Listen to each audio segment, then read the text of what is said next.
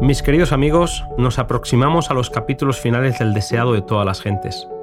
Emocionantes y cautivadoras escenas que nos llevan hasta el capítulo de hoy. Consumado es.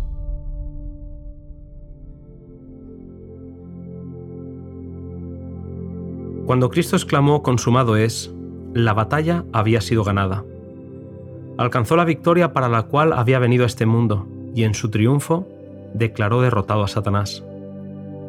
La victoria de Cristo, su obra de redención, tuvo significado tanto para la humanidad como para los ángeles y los mundos no caídos. Satanás había intentado ocultar su engaño y su deslealtad, pero en la cruz su carácter y la naturaleza de su rebelión fueron revelados de forma inequívoca. Desde que pecara, el poder seductor de este poderoso ser se había resultado más engañoso y resultaba tanto más difícil desenmascarar su carácter. Aunque Dios podría haber destruido a Satanás con facilidad, la rebelión no se había de vencer por la fuerza. La autoridad divina descansa en la bondad, la misericordia y el amor. Su gobierno es moral, y solo la verdad y el amor lo pueden hacer prevalecer. Se le dio tiempo a Satanás para que desarrollara los principios que constituían el fundamento de su sistema de gobierno. Durante cuatro mil años, tras la caída, Cristo estuvo obrando para elevar al hombre, mientras que Satanás quería arruinarlo y degradarlo. El universo celestial fue testigo de esta terrible batalla.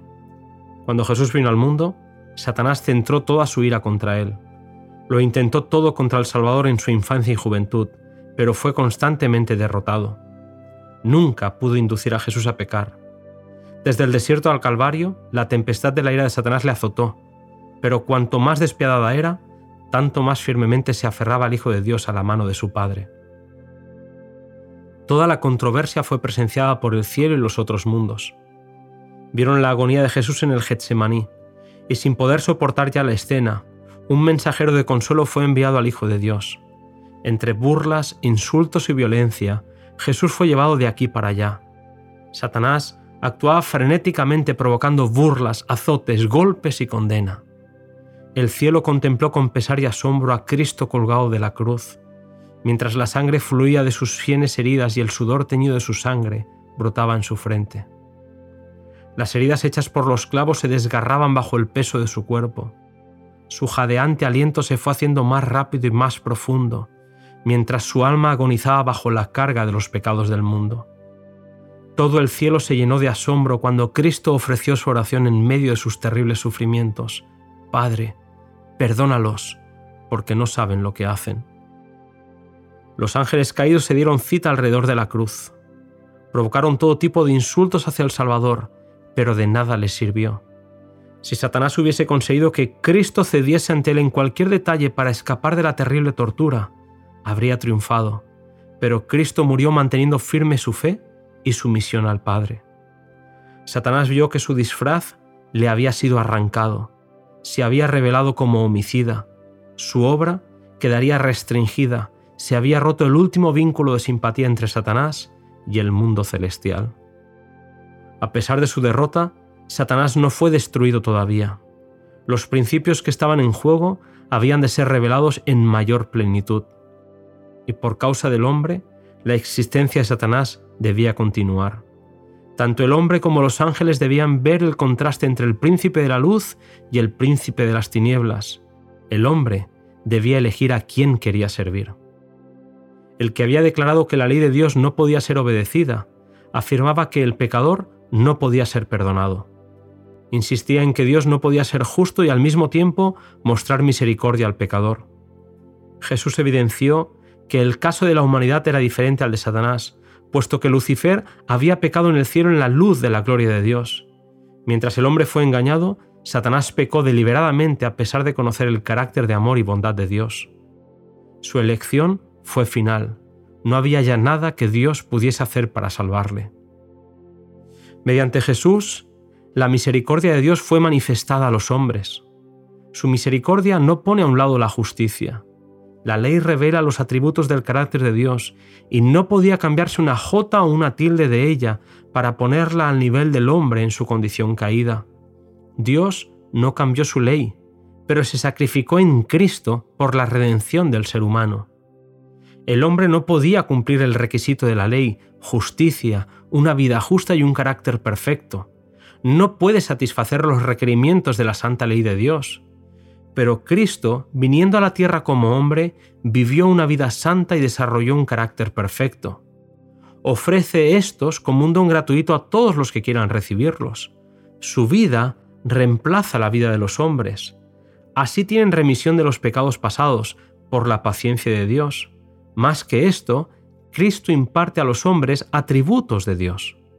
Edifica el carácter humano a la semejanza del carácter divino y produce una hermosa obra espiritualmente fuerte y bella. Así, la misma justicia de la ley se cumple en el que cree en Cristo. Dios puede ser justo y el que justifica al que es de la fe de Jesús. Había sido el propósito de Satanás divorciar la misericordia de la verdad y la justicia.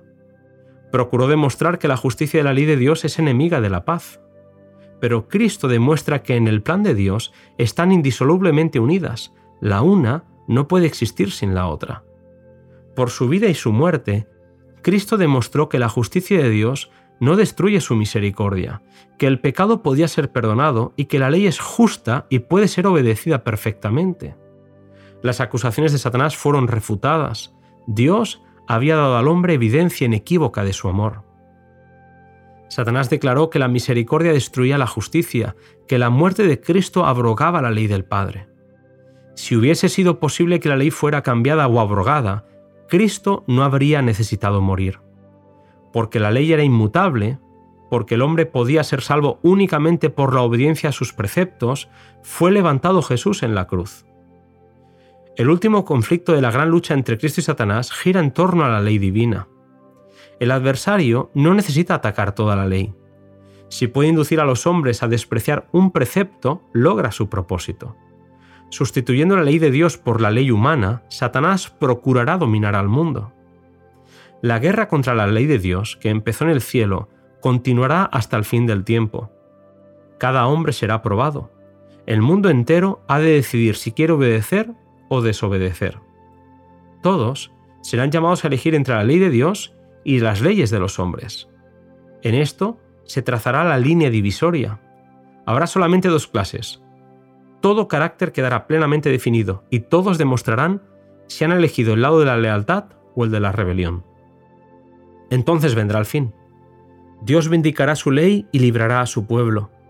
Satanás y todos los que se han unido con él en la rebelión serán eliminados. Este no es un acto de fuerza arbitraria de parte de Dios, ya que Él da a los hombres existencia por un tiempo para que desarrollen su carácter y revelen sus principios.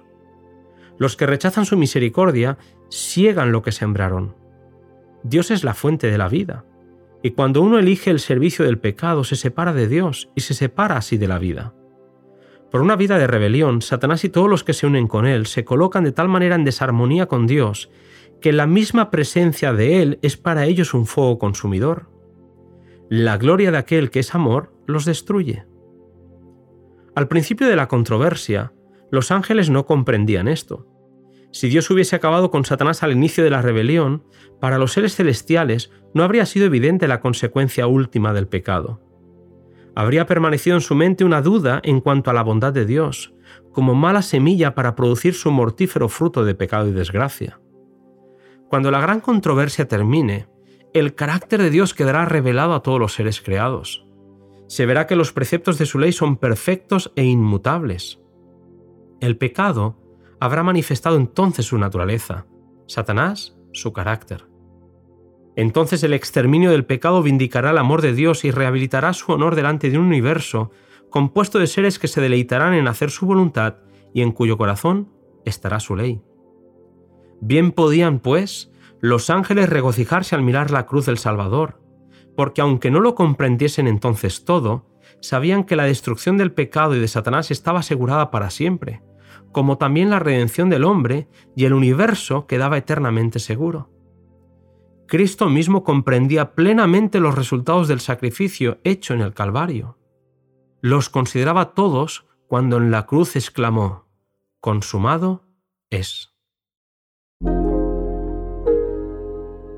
Hasta aquí, querido amigo, este maravilloso capítulo. Nos volvemos a encontrar en el siguiente resumen cuyo título es En la tumba de José.